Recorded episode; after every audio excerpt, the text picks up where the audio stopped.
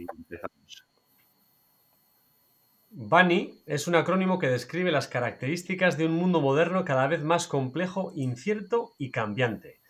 Fue creado por el antropólogo, autor y futurista estadounidense Yamais Castillo. Las letras de BANI representan los siguientes términos: brittle, frágil, anxious, ansioso, non-linear, no lineal, incomprehensible, incomprensible.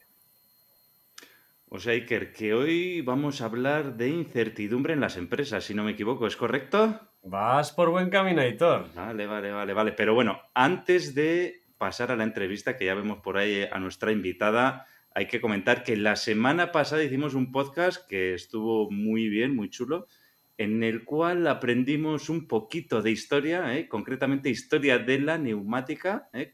Conocimos a Herón de Alejandría, un tío, un crack, ¿eh? ya lo dijimos, que inventó un montón de cosas cuando otros estaban dando sermones, ¿eh? un tal Jesucristo estaba dando sermones por ahí y este estaba inventando cosas de neumática. O sea, no os podéis perder el podcast de la semana pasada. Y hoy, Iker, pues como tenemos entrevistada, ¿eh? pues también te vas a librar de las preguntas. Bien. Recordaros a todos que nos podéis encontrar en tendencierosindustriales.com y también nos podéis encontrar en Instagram, en YouTube, tenemos un canal de LinkedIn y las diferentes plataformas de podcasting, iBox, Spotify y Apple Podcast.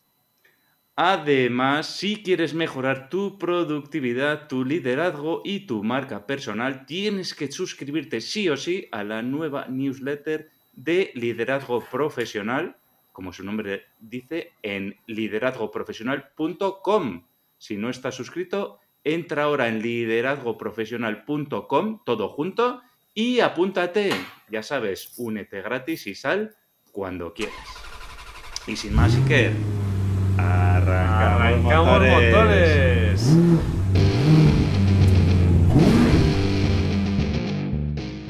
Tendencieros industriales tecnología, productividad y ventas.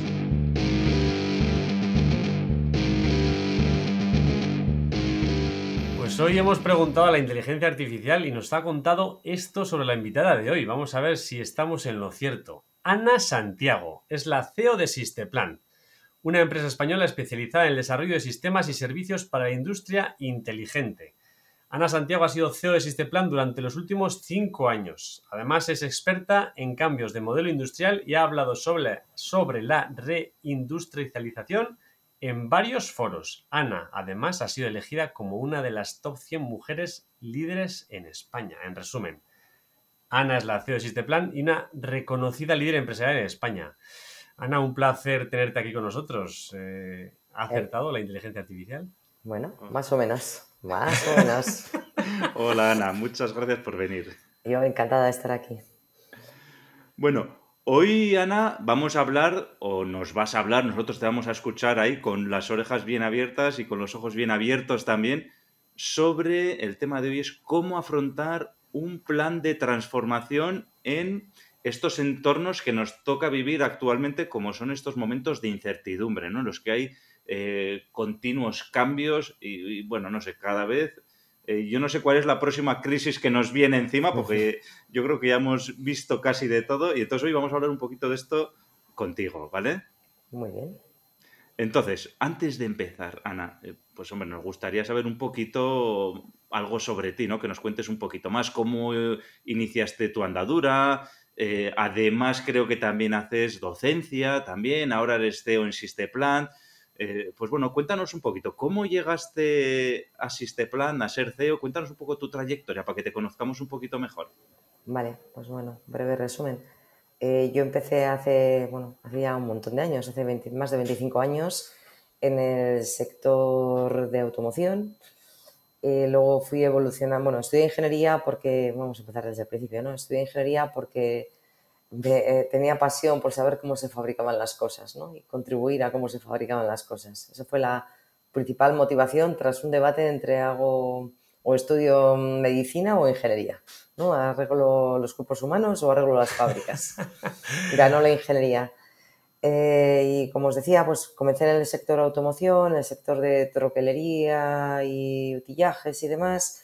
Fui pasando por otros sectores como artes gráficas, volví otra vez a la automoción y en un momento dado, en ese quiero arreglar las cosas, pues conocí o me encontré por el camino a Sisteplant, ¿no? Y, y bueno, pues aquí me engancho, 25 años en Sisteplant.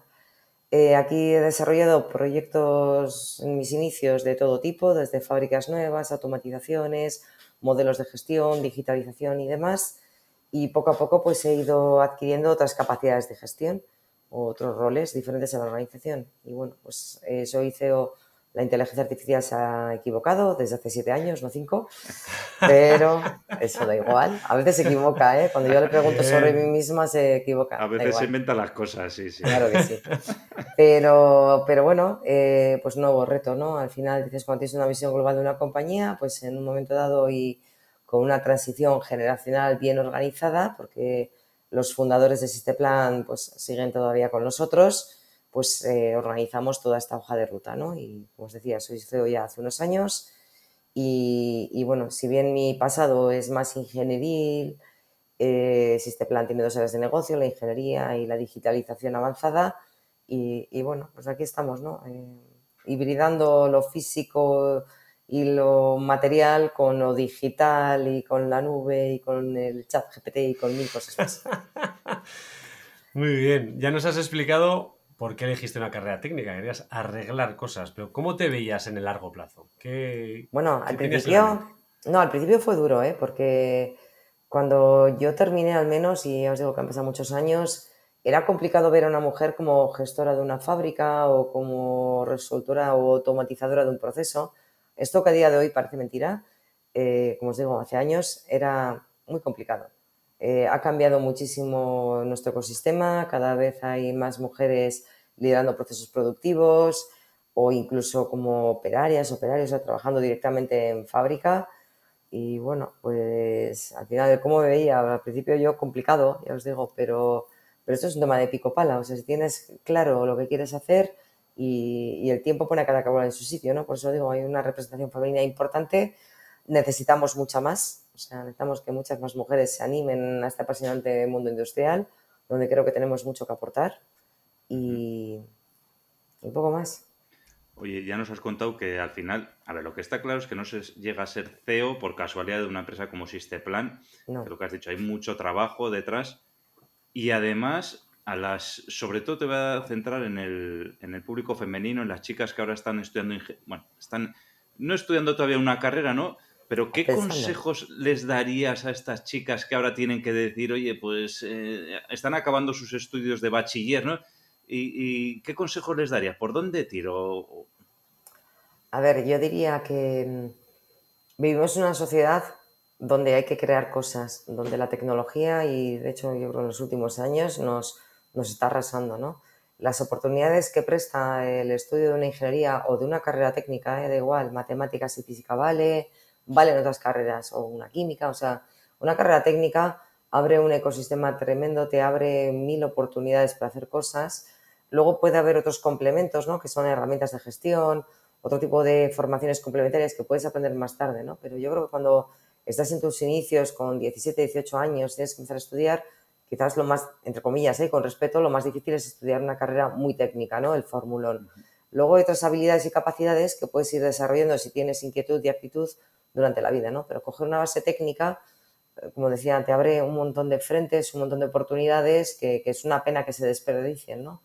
Y aunque estudies una carrera técnica, siempre podrás hacer otro tipo de cosas, pero si no estudias la carrera técnica, la parte técnica no la puedes hacer nunca, ¿no? Es como que el tren pasa una vez en la vida y hay deberes que hay que hacer en un momento de la vida. Y luego los complementos y otras cosas se pueden aprender después, hasta donde cada uno pueda, ¿no? Pero, y con todo respeto a todo tipo de capacitaciones. Entonces yo animaría, ¿por qué? Porque te abre muchas posibilidades, porque siempre vas a poder optar por otras opciones desde la parte técnica y porque creo que te organiza la cabeza para poder aportar muchas cosas a la sociedad. Entonces, soy defensora de la parte técnica, ¿no? Sí, muy bien. Mucho más que decir. Pues sí, yo creo que los que estamos aquí todos somos de perfil técnico de estudios, bueno, Iker, tú y yo me refiero, pero nunca me lo había planteado así como lo estás expresando y la verdad que tiene todo el sentido del mundo. Sí, es que hay cosas, el formulón, o te lo estudias de joven o a los 50 no te lo vas a estudiar. No me veo yo estudiando formulones ahora mismo, ¿no? ¿A que no? Ya lo hicisteis en el pasado, como yo. Efectivamente. Bueno, sabemos que te han dado muchos premios, Ana, además entre ellos pues el de Top 100 Mujeres Líderes en España. ¿Qué nos puedes contar acerca de estos premios? Bueno, a ver, son un canal o una palanca más para dar visibilidad pues a mujeres que, a, las mujeres, vamos a dejarlo así, ¿no? Que durante años pues igual no han tenido tanta representatividad en ciertos foros empresariales porque los premios eran para hombres eh, y creo que están muy bien. Por otro lado, también creo que a futuro espero y aspiro a que los premios sean equitativos, es decir, que no sea el premio de las top 100, sino de, no sé si decir, los, les o las, ¿no? Pero que sean premios mucho más globales, ¿no? Eh, es cierto que donde estamos hoy, pues todavía hace falta que existan asociaciones pues como AED o como las Top 100 que den esa visibilidad, que pongan en valor el trabajo que se está haciendo muchas veces desde la sombra. En este premio de las Top 100 hay 10 categorías, no es un ranking de, a mí la gente me preguntaba, ¿pero qué número has quedado? Digo que no, que yo he entrado dentro de mi categoría, que era categoría de pymes, pero hay categorías de deportistas, de científicas, de grandes empresas, hay 10 categorías donde se premia y donde compite mucha gente, ¿no? Y al final pues quedan 10 en cada categoría, por eso llega a las top 100, que son 10 categorías. Hay otras asociaciones que también hacen su labor, como os digo, AED u otras más que hay en España, que hay muchísimas, ¿eh? que donde dices, bueno, lo que están intentando es dar esa visibilidad, que los premios no solo sean para un colectivo X, y yo me gustaría al final que me den un premio donde la competición no sea solo de mujeres, sino que sea un global, ¿no? Que compitamos todos de forma igual, porque esa es la igualdad de verdad, ¿no? Una competencia de, por méritos y no por, por el sexo que tienes, sino por lo que has hecho en tu vida y sin barreras para poder llegar a donde has llegado. Que yo no las he tenido, ¿eh? Por suerte, líderes no tiene sexo, con lo cual. Eh, Exacto, acaba en E. Ahí está. Así que ya está el lanzamiento lanzado. Bueno, bueno, pues muy bien, ¿eh? Muy bien, muchas gracias por esa aportación, Ana. Y ahora volviendo un poco más a la parte ya más técnica, más de. Bueno, más a lo que hemos venido a hablar hoy. Y antes de entrar en materia, eh, que explícanos un poquito qué hacéis en Sisteplan y por qué tú eres la persona adecuada para hablar de este tema que vamos a hablar hoy. Muy bien. Bueno, si somos una compañía que nació hace 40 años, en momentos de circunstancias industriales un poco difíciles, ¿no? Y con el espíritu de, ayudar a la industria. Y en su momento yo no estaba en este plan, llevo 25 años, pero hace 40. Los fundadores pensaron en qué palancas había que activar. Ya lo pensaron entonces. Fueron unos, visionarios, ¿no? dijeron, por un lado hay temas físicos y organizativos que hay que hacer en las fábricas y en las industrias en general, y hay otros temas también de digital, ¿no? De, cómo elimino operaciones que no aportan valor y cómo voy digitalizando. Yo hablo de hace 40 años, cuando el estado del arte pues era muy embrionario, ¿no? Entonces nació con ese espíritu, ¿no? De decir, voy a ser disruptivo, voy a plantear cosas aunque todavía el estado del arte no lo permita, vamos a trabajar con una fuente grande de I+D y con el objetivo de aportar a la sociedad soluciones que hagan una industria sostenible. Diría que el gran titular y el por qué existe plan fue eso, ¿no? Industria sostenible, industria con recorrido, industria que más allá del día a día o del business as usual se recuestionan las cosas y hace deberes a medio plazo, a corto plazo y a largo plazo, depende de tus circunstancias, para hacer que las cosas cambien. Y así nació, ¿eh? Yo no estaba en la fundación, pero eso es, ese es el espíritu y lo que a mí me transmitieron desde el primer día que llegué aquí cambia el mundo, cambia la industria y que esto sea sostenible. Y, haz otra cosa. Lo que venimos haciendo siempre no es lo que hay que hacer de por vida. Hay lo que suelen decir en las startups y eso, que tienes que ir pivotando, ¿no? Igual no, no cambiar el negocio 100%, pero sí que ir adaptándote, ¿no? A diferentes cosas, ir probando cosas, ¿no? Sí, bueno, si te plan en aquellos años, a veces cuando decimos que nosotros también fuimos una startup, la gente se ríe, porque tenemos 40 años y 150 empleados, pero fuimos una startup. Es que lo fuimos, ¿eh? cuatro empresarios jóvenes, ni siquiera empresarios, cuatro personas con una aspiración de hacer un mundo mejor industrialmente hablando, empezaron a buscar financiación, empezaron a poner en valor sus ideas y aquí está este plan. Este plan nació con Talde, inicialmente se llamaba Datalde, luego fuimos IBV porque las socios fueron cambiando y en el año 2002 ya ellos, los socios iniciales, hicieron, hicieron un management buyout y ya eh, se hicieron con el 100% de este plan. Y ese sueño que había empezado ya hacía X años, pues ya fue su sueño, ¿no? Y, bueno, aquí estamos. Y yo creo que tiene mucho mérito, ¿eh? Y tanto. Hemos sufrido el COVID. crisis de logísticas, eh, guerras, eh, problemas electrónicos, de todo en los últimos pocos años. ¿Cuál es tu visión, Ana, sobre los retos actuales que se enfrentan las industrias en términos de transformación y adaptación a estos entornos de incertidumbre? Bueno, eh, si a fecha de hoy, el día que es hoy, hablamos de los retos, pues con lo que nos acaba de pasar, lo que acaba de pasar en el mundo en las últimas semanas, eh, creo que lo que más va a impactar son las exportaciones. ¿no?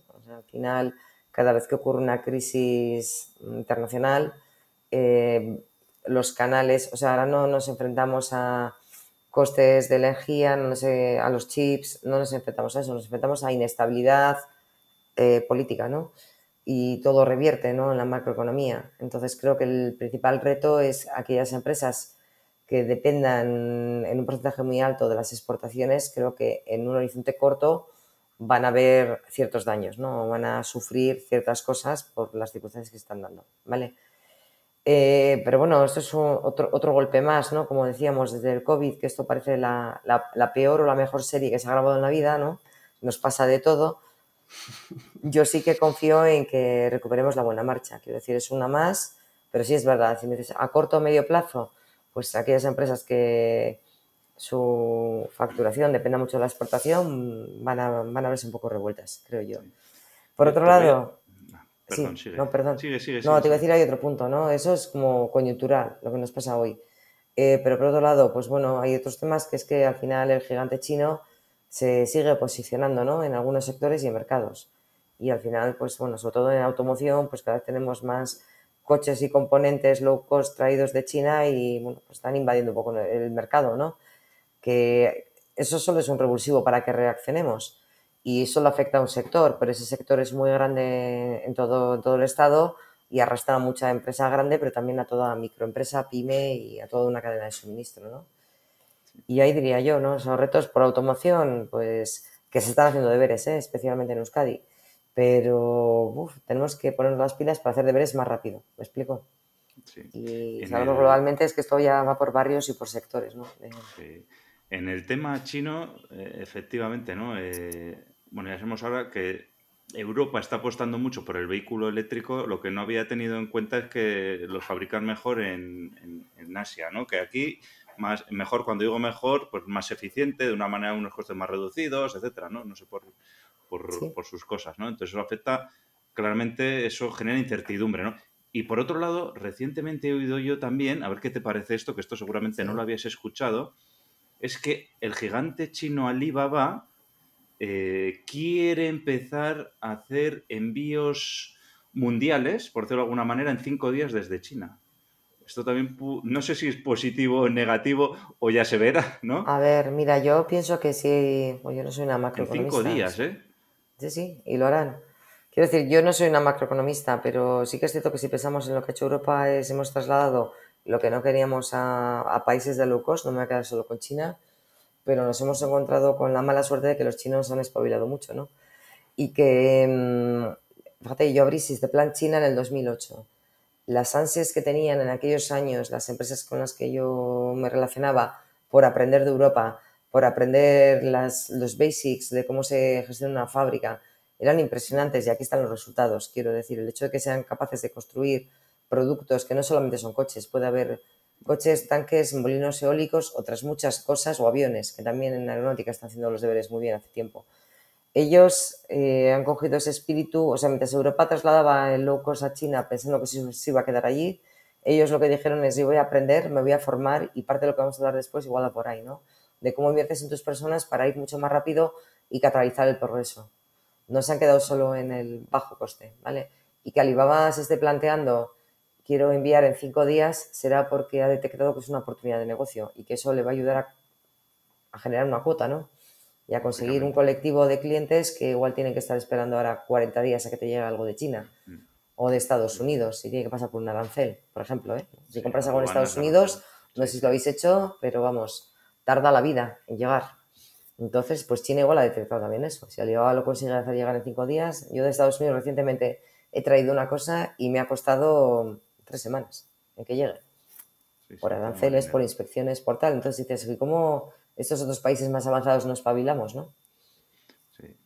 Y ahora hemos mirado un poquito hacia afuera y si ahora miramos hacia adentro, eh, claro, dentro de las empresas, ¿no? Están las personas y, bueno, ¿cuáles son los principales obstáculos que pueden tener las empresas cuando quieren enfrentar un plan de transformación en, en estos entornos industriales? Pues claro, hay incertidumbre fuera, pero también la hay dentro, ¿no? evidentemente. A ver, yo diría que no es el obstáculo, es la condición de contorno y si quieres la mochila llena de piedras, que es la falta de flexibilidad. Eh, entendida esta como la capacidad de adaptarse a cambios de demanda de forma eficiente. O sea, venimos de unos buenos tiempos donde fabricar eh, series muy largas, lotes muy grandes, con una pedazo máquina que podíamos comprar, era eficiente y rentable. Pero ¿qué pasa? Que estamos en un entorno y cada vez más, y de igual del sector, de personalización. Y esto quiere decir que si pensamos en alimentación, cada vez nos ofrecen más pues estuches o lotes más pequeños que no tienen gluten, que no tienen tal, que no tienen cual. Si pensamos en una bicicleta, la queremos personalizada y la queremos no sé qué. Si queremos la ropa, la queremos también personalizada y no ir todos repetidos. O sea, eh, está claro que el gusto del consumidor, y me da igual que sea consumidor final o industrial, porque usted también tiene que consumir cosas personalizadas para dar un valor. Entonces, ¿qué nos pasa? Que en las fábricas y muchas empresas, aunque sean de servicios, no estamos preparados todavía lo suficientemente bien para ser lo suficientemente flexibles y digo, vuelvo a repetir, entendido esto como la capacidad de adaptarte a un cambio de demanda, a un cambio de producto, a un cambio de requisitos de forma eficiente. Eh, estamos acostumbrados a hacer, tengo mi catálogo de productos y lo ofrezco, pero no sabemos hacer personalización en masa. Y hay deberes que hay que hacer ahí. ¿Me explico? Deberes que tiene que ver en cómo concibes los productos para poder hacer esa personalización y una hoja de ruta que hay que hacer para poder transformar las fábricas, porque alguna, esta, esta transformación requiere inversión, para poder flexibilizar, ¿vale? Entonces, pues eso, muchas fábricas fueron concebidas así, todo este ecosistema actual ha cambiado, la personalización es un factor diferencial y muchas empresas ya se han dado cuenta de que esto hay que hacerlo, hay que hacer esa hoja de ruta, que no puede ocurrir de la noche a la mañana, que no se compra con un talonario, que hay que ser creativo. Entonces, yo creo diría que ese es el, el primer, el primer reto ¿no? al que tenemos que enfrentar. El verla venir y tener claro cada uno en su entorno que la personalización, hasta el nivel que sea, va a ser un, un must, un deber que tenemos que hacer. Y luego decir, bueno, ¿hasta qué punto puedo tirar abajo la fábrica? Evidentemente no hablamos de eso, pero ¿hasta qué punto me voy a poner creativo y voy a hacer esa hoja de ruta para poco a poco ir ganando esa flexibilidad? ¿Vale? Está claro. ¿Y, qué, y para crear esa hoja de ruta que comentas, ¿qué, enfoques o qué estrategias recomiendas que hay que iniciar? Vale, yo diría. la primera es aterrizar, ¿no? Es decir, ser consciente de lo que, de qué mercado tenemos hoy y qué mercado vamos a tener mañana. Y ser conscientes de que la conexión digital ayuda a que podamos llegar a otros clientes y proveedores, pero también a que otros, como hablábamos antes del gigante chino, pueda llegar aquí. Esa es la primera conciencia, ¿no? Pensar que lo que nos ha dado de comer hasta el día de hoy igual no es lo que ocurre mañana. Que las conexiones y la cercanía estaban muy bien y ahora la tecnología nos permite llegar a otros muchos. Entonces, ese abrir la mente, entonces, bueno, aquí hay grandes multinacionales que lo tienen muy claro, pymes que esto no lo tienen tan claro, que todavía se siguen conformando con su mercado natural o su mercado más cercano, ¿no? Entonces, lo primero es eso, es decir, dónde estoy, qué tengo y cómo me lo van a invadir y otro es qué oportunidades tengo de llegar a otros sitios, ¿vale?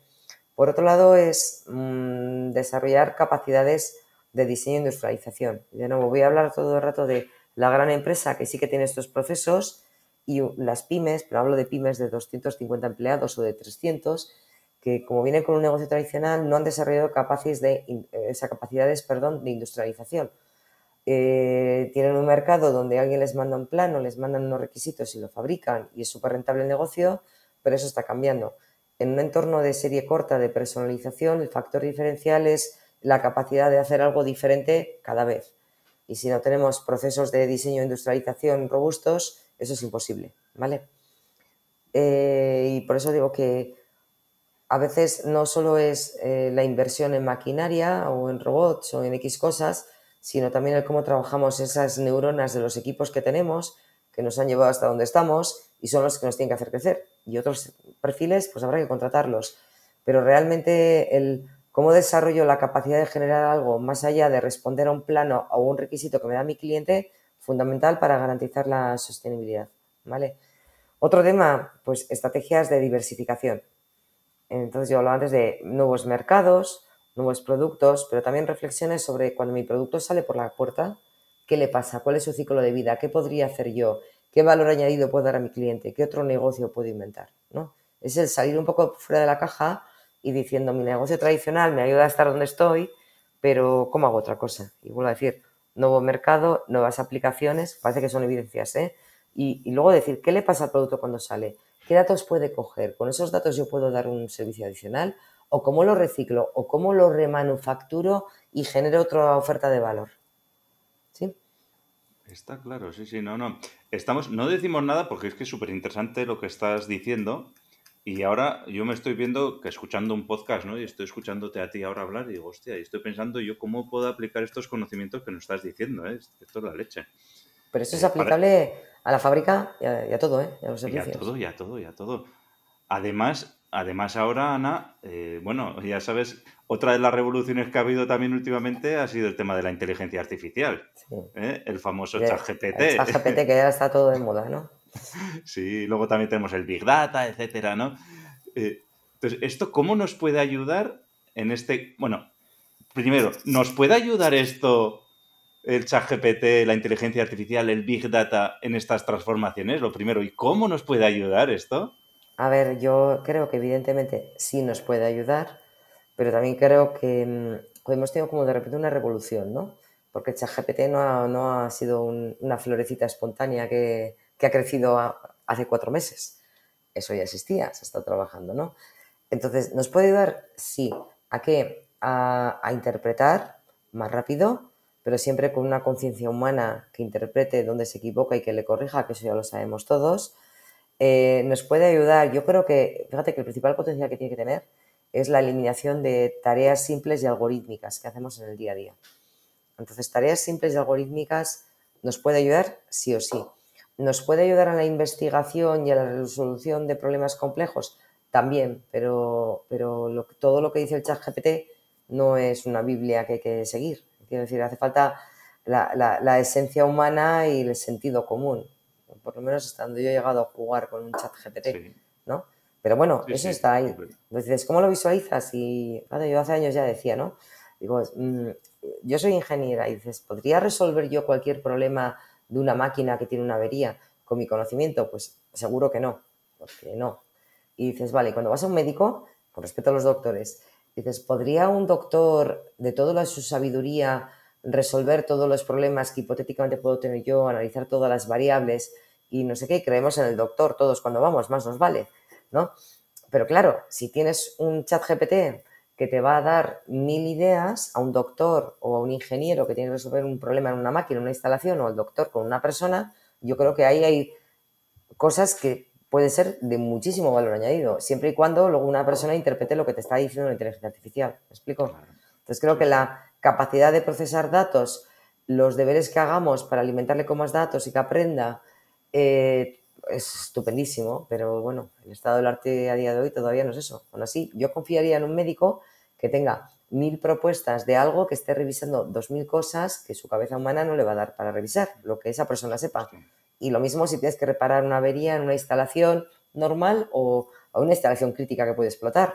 Creo que puede aplicar muchísimo. Y para otras cosas, como decía antes, más algorítmicas, más repetitivas, que al final es un trabajo que nos aburre y que no aporta nada, pues yo creo que ahí sí puede hacer muchas cosas. De verdad. ¿eh? Sí, sí. Sí, no, yo lo que dices, veo el chat GPT que tiene que ser una ayuda al especialista. El especialista final no puede tener lo que dices tú, mil casos posibles, ¿no? No, puede saber todos y cada uno en detalle, de que, pero si le va dando pistas desde su conocimiento, pues claro, es muy importante también estas inteligencias generativas, cómo le hacen las preguntas. Claro, tienes que tener un conocimiento previo también para, orientarla. Entonces hay que tener un especialista para, darle bien la información y luego para interpretarla, lógicamente. Sí, y mira, más allá de ChatGPT, o sea, nosotros tenemos una herramienta de Machine Learning eh, que se llama ProMind, y tenemos un demostrable en el AIC, en el clúster de automoción en ACICAE, en Boroa. Y ahí somos capaces, en función de cómo sale la pieza al final, retroalimentar a los parámetros de la presa en cabecera y corregir cosas. y porque lleva ya años andando y tiene toda una nube de datos, ¿no? Y mucha información puede corregir muchas cosas, pero todo eso ha habido que generarlo. Yo estoy pensando en los procesos productivos, ¿no? dices, hasta que tú algo puedes echarlo andar y puedes confiar en que te lleve la máquina y decida sobre variable temperatura, presión, ajuste, lo que sea, hay que darle mucha información tienes que tener mucha confianza. Y lo mismo en otros ámbitos de aplicación de la, de la empresa. Pero dices, bueno, si quiero hacer, por ejemplo, una previsión de la demanda, ¿no? En esos entornos de incertidumbre, y volviendo un poco al tema de este podcast, ¿no? ¿Cómo enfrentar la incertidumbre?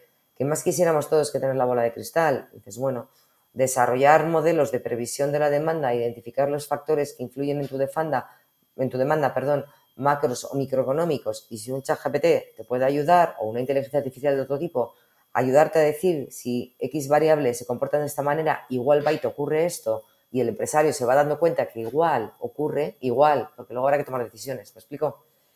Entonces, yo sí que veo, ya no más allá de ChatGPT, dentro de una inteligencia artificial que analiza datos y sobre todo con un conocimiento anterior y muy profundo de qué influye y qué no influye.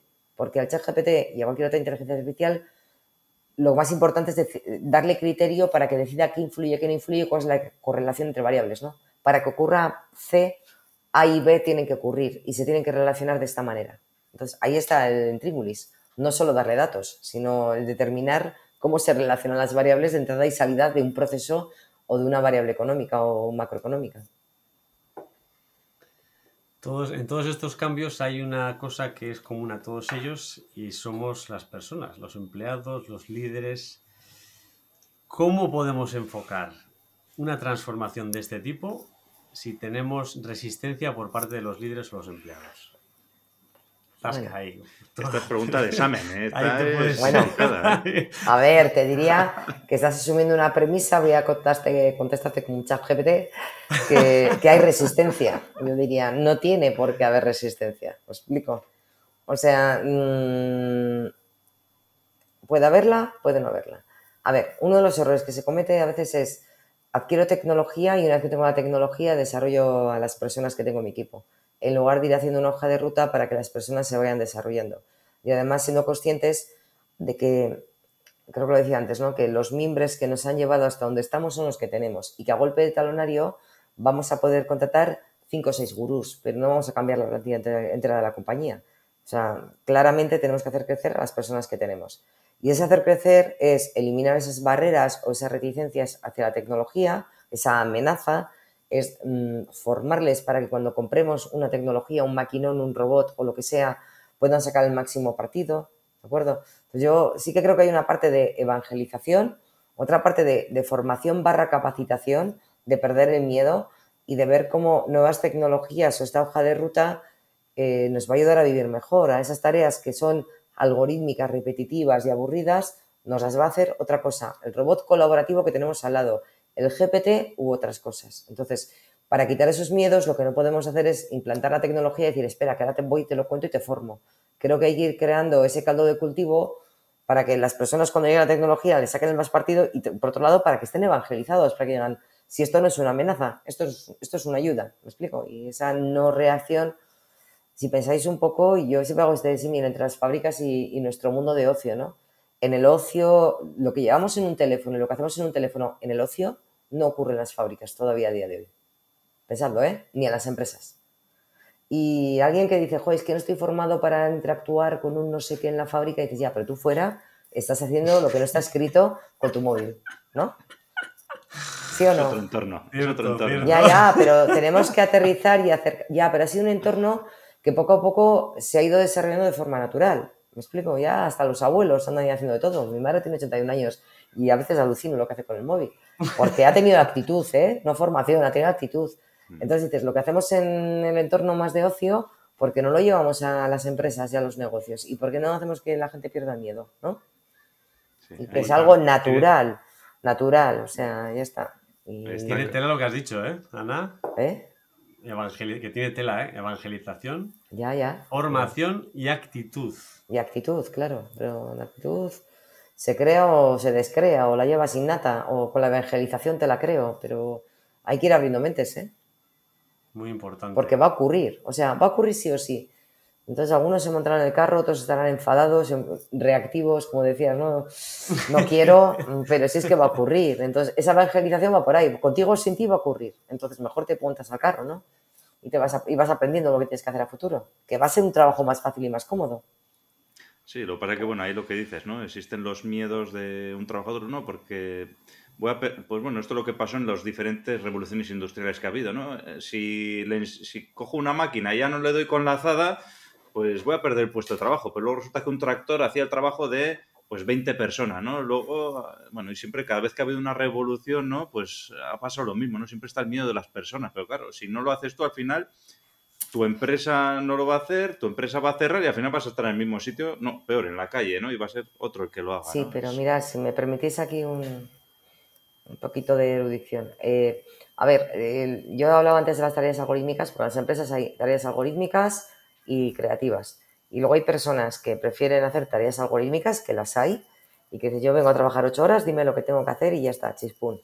Y luego hay otras que quieren hacer cosas más innovadoras. lo primero que hay que hacer es un mapa del equipo que tenemos y ubicar a la gente en su sitio, ¿no? Decir, tú eres algorítmico y quieres hacer esto solo, vale, tú eres más innovador y ¿qué te tengo haciendo? ¿Algorítmico o innovador? Eso que parece una obviedad, ese mapa de, que tenemos no se hace muy habitualmente. Por otro lado, dices, vale, en los que están haciendo algorítmico y están felices, ¿cuántos pueden cambiar? ¿A cuántos les puedo llevar a, ese mal de la innovación, de hacer otra cosa, de crear, de tal? Pues posiblemente no muchos. Yo no soy una gurú, pero Eric Fromm, que era un buen psicólogo, decía que una persona puede girar en su vida y en sus comportamientos un 30%. 180 no va a dar nadie. Entonces dices, bueno, yo hago mi mapa y determino qué tengo los tengo bien ubicados, porque igual tengo a gente innovadora haciendo algorítmico y algorítmicos haciendo innovador, que están asustados y no dan pie con bolo. Primero ubicar a la gente y luego decir, vale, asumiendo que un porcentaje va a pasar al otro lado y que nadie que sea muy algorítmico y muy no quiero problemas me va a girar 180, pero si consigo un 30% de esas personas o un 30% de sus actitudes, ya habremos hecho mucho. ¿Me explico? Se me puesto un poco profunda, ¿eh? Pero no, no, la gente no cambia ¿eh? de la noche a la mañana. Pero hay que saber lo que tenemos y después cuántos van a girar y en qué porcentaje van a girar. Y el resto pues hay que buscarlo fuera, porque ya está. Sí, sí, no, no, no, pero está, está bien y es un poco lo que es el objetivo del podcast, ¿no? De tendencias industriales es llegar a esta profundidad que nos estás dando, ¿eh? Y una vez que tienes las, estas personas que son creativas, centrándonos en lo creativo, ¿no? ¿Cómo se puede fomentar que se generen esas ideas disruptivas eh, que nos van a ayudar a que la empresa eh, bueno, se adapte mejor a los cambios? Pues a ver, yo creo que desde la alta dirección, sí, bueno, a ver, desde la alta dirección tiene que haber un liderazgo de el negocio tradicional nos vale, pero tenemos que hacer otra cosa. O sea, si desde arriba no tenemos ese planteamiento de decir, como decía antes, venimos de donde estamos, tenemos un negocio que tenemos que hacer crecer, con nuevos mercados, con tal, con cual, pero eso es lo que veníamos haciendo. El queremos hacer otra cosa y me replanteo, no sé, estrategias de economía circular, de qué pasa con mi producto con sal de puerta y, qué puedo hacer, qué datos coge y qué puedo hacer con ellos. O me planteo un cambio de sector, porque soy muy potente en automoción y quiero hacer bicicletas o quiero hacer barcos o aviones. O sea, tiene que haber un liderazgo desde la alta dirección para encargar esos grupos de trabajo donde esa otra cosa se genere, ese caldo de cultivo, ¿no? y que digo, con muchas estrategias, que no es lo mismo, depende de lo que vengas haciendo. Crecer el mercado normal, lo tradicional. Eh, domino el aluminio, por decir algo, ¿qué otras cosas hay de aluminio en el mundo mundial? En un tren, en un avión, en un molino eólico, ¿cómo hago otras cosas de aluminio? Eh, cuando vendo algo, cuando está pululando por la vida, le puedo poner un sensor, coge datos, da información, sería otra cosa. O cómo me replanteo, pues eso, yo que hago un millón de unidades, voy a hacer cosas para hacer de 10 en 10 ese liderazgo y ese, ese reto tiene que venir desde la alta dirección y desde una reflexión pues, pues bien holística, ¿no? Pues eh, la has clavado. Ahora, a mí ya me has convencido, Ana. Eh, tengo una pyme, soy el CEO de una pyme que no ha cambiado nada en los últimos 20 años. ¿Qué pasos tengo que dar para empezar a hacer mi transformación en este momento? Pues bueno, yo diría primero una reflexión de para adentro, ¿no? De cómo estoy en, porque hay algunos temas que no hemos hablado, ¿no? Pero dices, ¿cómo estoy en, primero en, flexibilidad, como decía antes? Dos, ¿qué políticas de I más D tengo? I más D del bueno, no I más D pues simplemente porque me dan una subvención, ¿no? Este más de bueno, donde de los errores aprende, pero que está muy enfocado a, a esas otras alternativas de negocio, ¿no? eh, ¿cómo voy a plantearme cosas que están en el aire, ¿no? O sea, todo negocio tiene que tener alguna idea o algo que va a hacer que tiene que estar vinculado a sostenibilidad. No sostenibilidad de la compañía y de la cuenta de resultados, ¿no? Sino economía circular. O sea, los negocios a futuro van a tener una componente muy, muy, seria de, circular, ¿no? Y no todos igual lo podemos hacer circular, pero hay que tenerlo en cuenta. Y luego hay otra reflexión que tendría que hacer ese CEO sobre cómo estoy de digital, ¿no? Y dices, bueno, en estas cadenas de suministro del futuro, los clientes van a valorar poder ver los procesos, poder tener trazabilidad unitaria de sus productos, poder saber qué cosas pasan. Incluso ahora si pensáis como consumidores, muchos fabricantes de productos de consumo general, de alimentación y cosmética, nos pueden dar, si queremos, mucha información sobre cómo se ha fabricado lo que estamos consumiendo. Bien, en otros entornos más industriales, todavía creo que no está suficientemente asentado el que a nuestro cliente vamos a tener que decirle cómo se fabrica su orden de fabricación, qué trazabilidad, insisto, unitaria, no de lote, que eso es de los años 90, unitaria, qué está ocurriendo y cómo se está fabricando esa orden de fabricación. Y a su vez, esa empresa va a poder pedir a los proveedores em, información sobre el producto que van a recibir, cuándo lo van a recibir, con qué características, con qué modificaciones respecto al estándar. Todo eso es lo que hace una cadena de valor integrada. Pero ¿qué pasa? Que para que esto ocurra, primero hay que hacer los deberes en casa, es decir, tienes que tener tu proceso interno bien monitorizado. Luego ya verás si se lo enseñas a tus clientes según tu estrategia comercial y luego ya verás si quieres conectarte a tus proveedores. Pero como no hagas los deberes y tengas lo tuyo bien controlado, pues malo, ¿vale? Entonces diría, como resumen, este CEO tendría que pensar en cómo va a innovar y cómo se plantea el otra cosa como os decía antes, mercados, uso del producto, sectores diferentes, aplicaciones diferentes. Dos, cómo desarrolla capacidades de, de I D, industrialización e innovación. Cómo tiene su estadio digital, es decir, si lo tiene dominado de verdad y se puede dar una información al mercado que igual se lo piden y el día que te lo pidan ya no puedes decir, ah, ¿y esto cómo se hacía? O si ya lo tienes hecho, puedes empezar a integrar a tu cadena de proveedores, ¿no? Y luego, pues este ecosistema de personas, ¿no? De no esperar a tener la tecnología para empezar a hacer planes de formación. Es decir, estos mimbres están aquí y van a estar aquí 15, 20 años y otros los tengo que traer, pero los que ya están hay que hacerlos crecer porque el mundo va a cambiar. Está ¿eh? claro.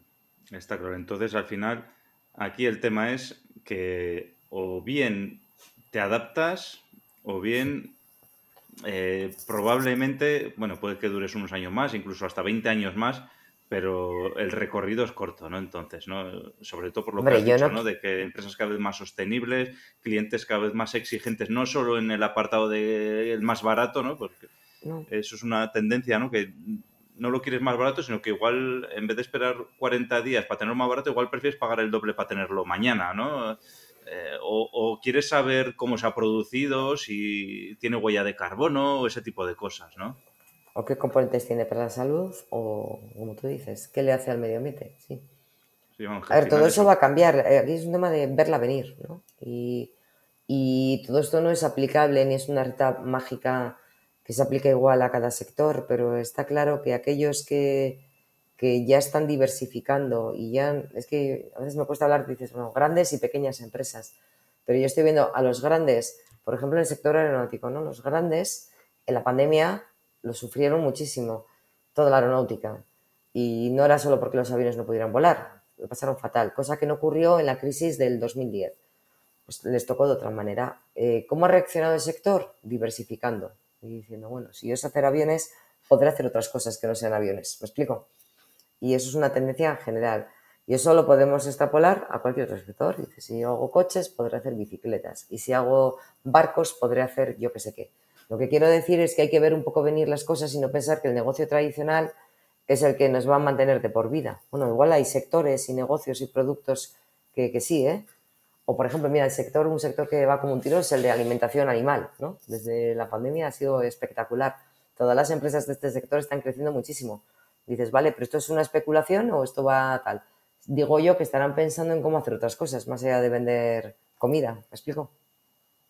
Y de hecho lo están haciendo, ¿eh? Están haciendo series cortas personalizadas para veterinarios con nombre y apellidos.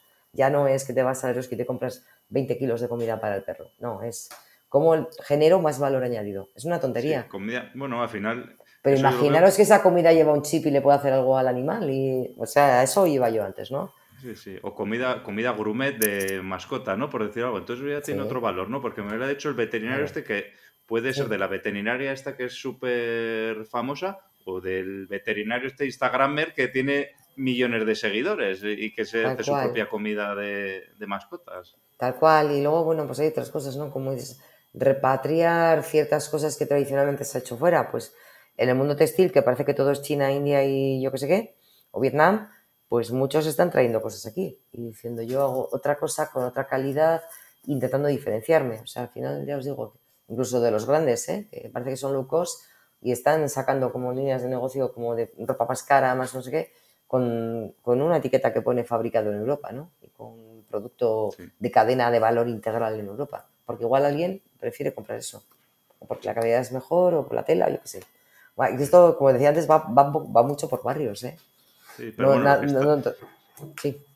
no, lo que está claro es que el consumidor final, como el business to consumer, ¿no? Pero el consumidor final ha cambiado, pero eso está tirando a que todo esté cambiando, toda la cadena, ¿no? Y incluso el, business to business está haciendo que cambie también, ¿no? Eh, el, por el que el consumidor final que sea más exigente hace que ese ese fabricante que compra a, otro, a otra empresa también se vuelve más exigente junto con su consumidor, ¿no? Antes igual no exigía el certificado de no sé qué, pues ahora le exijo a mi fabricante el certificado de no sé qué que antes no le exigía, ¿no? Sí, hombre, y que yo decía antes, el mundo es enorme y la conexión digital nos permite comprar en cualquier sitio y vender en cualquier sitio. Pero esa cercanía también está bien, ¿no? Que el de al lado te esté haciendo algo y que tengas una confianza en que esa cadena de suministro es más fiable, más robusta y que no vas a tener que estar vigilando ciertas cosas que igual no sabes lo que te llega de fuera, ¿no? Está claro. Hablo en cuanto a, no sé, materiales compuestos. Un cliente que me contaba hace poco, ¿no? que tiene que hacer unos análisis súper extraños para asegurar que cosas que le vienen de otros países cumplen con la normativa que él quiere cumplir aquí. Ya no es solo la normativa que le piden, sino la que él quiere cumplir, ¿no? Entonces, pues bueno, me cuesta un esfuerzo. Lo que me sale barato me sale caro. Sí. Bueno, Ana, ¿qué consejos darías a los líderes empresariales? Ya para ir acabando, ¿eh? A los líderes empresariales, ¿qué consejos darías para liderar un proceso de transformación, pero exitoso? Pues ya os digo, yo esa transformación holística, una apuesta clara por el I+.D. y la capacidad de industrializar y de crear, ¿vale? El crear en las capas más bajas de la organización una cultura y un interés por innovar, o sea, Gurús hay en todas las empresas, pero si conseguimos que la innovación ocurra desde el proceso productivo, estamos ganando muchísimo. ¿no? Aprenderemos hoy para sorprender mañana al mercado. Entonces, pensar que la innovación se hace en un despacho y no se hace pues allá donde ocurren las cosas es un error. Eh, estrategias claras que evidentemente toda esa transformación, dices, pues con el corto tengo que financiar el largo. Por eso os decía yo que, que hay que hacer ese plan ¿no? estructurado y decir qué tengo que hacer en digital, qué tengo que hacer en medios productivos, que tengo que hacer con personas y tengo que hacer en dominio del proceso. Hemos hablado de muchas cosas que son inversión, pero al final todo esto también va de dominar tu proceso, ¿no? Y qué me influye, qué no me influye, tanto en la demanda como cuando estoy fabricando, ¿no? Y eso es low cost, ¿eh? no es inversión. Entonces yo sí recomendaría pues esa hoja de ruta, esa hoja de ruta bien estructurada que, que tiene pues casi seis ejes, ¿no? Pues la parte técnica, la parte digital, la parte flexible, conocimiento, dominio y por supuesto la digital. A veces muchos empresarios se centran en la digital y me he comprado un CRM y ya he hecho el 4.0 y dices que no, que no. Esto es mucho más... hombre, es una broma, ¿eh? Es una broma. Una broma, pero, pero es así, ¿vale? Entonces ese, ese plan estructurado holístico y también pues no desistir, ¿eh? Que por el camino, pues cuando has hecho tu plan y vas bien, pues te aparece un contexto mundial de guerras, no guerras, invasiones y de repente lo que te da de comer, que es la exportación, se te cae. Y desde ahora como sigo, ¿no? Con mi hoja de ruta, o sea, tesón, ¿no? Tesón en esa hoja de ruta. Y bueno, por supuesto también, pues eso. Eh, hay muchas ayudas institucionales, no todo, o no todo lo, no, no, solo todo lo que reluce, ¿vale? Pero hay cosas que, bueno, que hay oportunidades interesantes que es bueno aprovechar, ¿no? No que digo cosas negativas, también hay muchas ayudas que merece la pena aprovechar, si vamos a hacer I más D del bueno, no solo porque nos den una subvención. ¿Me explico? En estos, bueno, ya última pregunta del tema. Eh, claro, hemos comentado, yo estoy de acuerdo, que hay ciertas personas que se pueden reconvertir o se pueden ¿no? transformar, que se pueden subir a la ola, hay otras personas pues que no. Y si se tiene claro que el giro que pueden hacer es de cero grados, pues es cero grados. Claro, ahí hay unos desafíos éticos y sociales. Además de eso, ¿se te ocurre alguno más que pueda haber en toda esta transformación? ¿Algún desafío ético o social? Bueno, yo diría que pero el uso de los datos, ¿no? Mm, dentro de toda esta digitalización y todo esto que podemos hacer, se habla mucho también de, no sé, digitalización de la gestión de los recursos humanos. Éticamente hablando es, pues eso, el uso de los datos y de la información, ¿no? Y hasta dónde, dónde están las barreras, ¿me explico? Pues eso, la, relación hombre-inteligencia artificial, la responsabilidad sobre los datos una vez que los hemos usado con un bien y la custodia de los mismos y el respeto ¿no? hacia, hacia esos datos. Por lo menos son cosas que a mí me preocupan, ¿eh? Sí, sí, la privacidad, la seguridad de los datos es, es clave, es uno de los grandes desafíos, yo creo también, sí.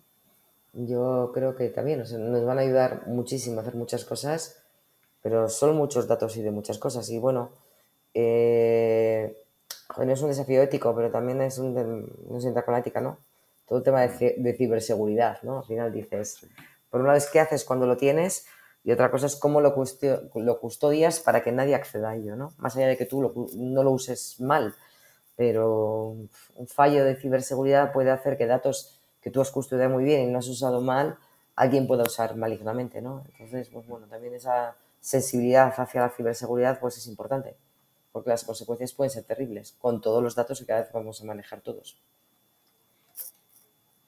Bueno, eh, Ana, vamos llegando al final de la entrevista. Eh, agradecerte, bueno, bueno, el haber estado aquí con nosotros. Y ya para ir acabando, ya, ¿podrías darnos alguna última recomendación? Oye, pues algún libro, algún blog, algún podcast, algún, algo que sigas tú relacionado con estos temas y que pueda ser de interés para aquellos tendencieros industriales que quieran profundizar un poco más en el tema? Vale, a ver, si vamos por libros, eh, bueno, Javier Borda, nuestro socio y fundador, eh, ha escrito cuatro libros y, los cuatro son muy interesantes. Yo diría que el de la fábrica del futuro es el que realmente marca un poco las grandes estrategias que yo estaba comunicando hoy. Está escrito hace años y bueno, primero hay como ideas generales y luego enfoques por sectores y creo que es un buen ejercicio leerlo para decir, bueno, cómo veíamos esto desde este plan hace cinco años y cómo está hoy, ¿vale? Luego tiene otros libros como Hombre, Tecnología 4.0 y más, El pensamiento científico en la industria del futuro y Tecnología de mantenimiento para científico en, en ciberfábricas, bueno, que son igual más técnicos, ¿no? En cuanto luego foros donde se cuentan cosas interesantes, pues igual por España, yo diría que Industry Talks, pues hace cosas que sean interesantes, se hablan de diferentes temas y está, está bien, ¿vale?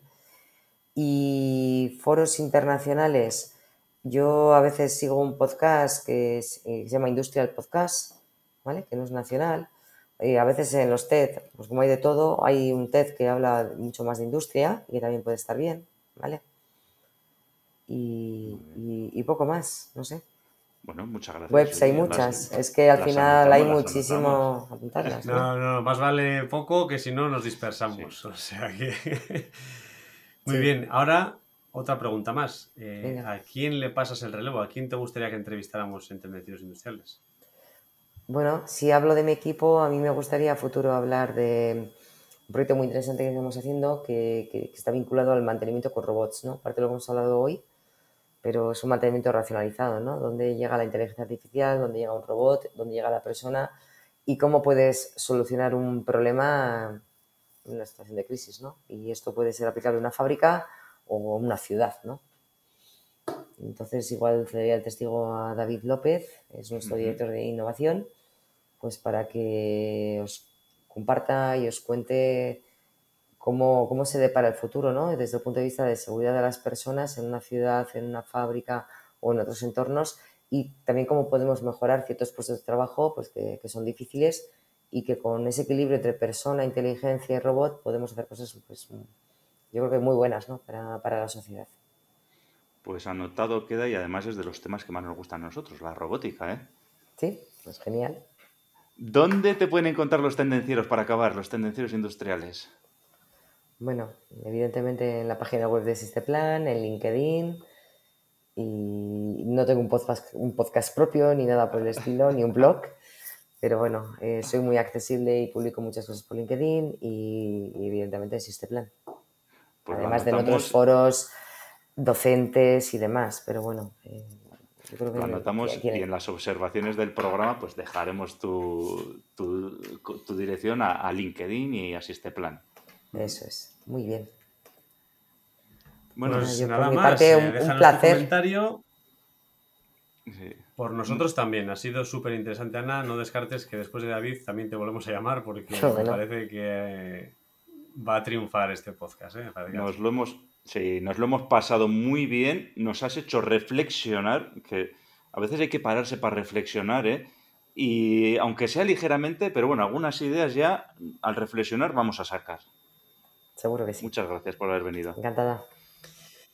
Ya sabéis, dejarnos tu comentario si quieres aportar tu experiencia o te gustaría añadir algo más. El resto de tendencieros te lo van a agradecer. Podéis ayudar a más personas para que se aprovechen de estos consejos y recomendaciones dando al me gusta o poniendo 5 estrellas para que el contenido le aparezca a más gente. Suscríbete para estar al día de nuevos episodios y sin más, tendenciero, tendenciera. La semana te espera. Chao. Chao.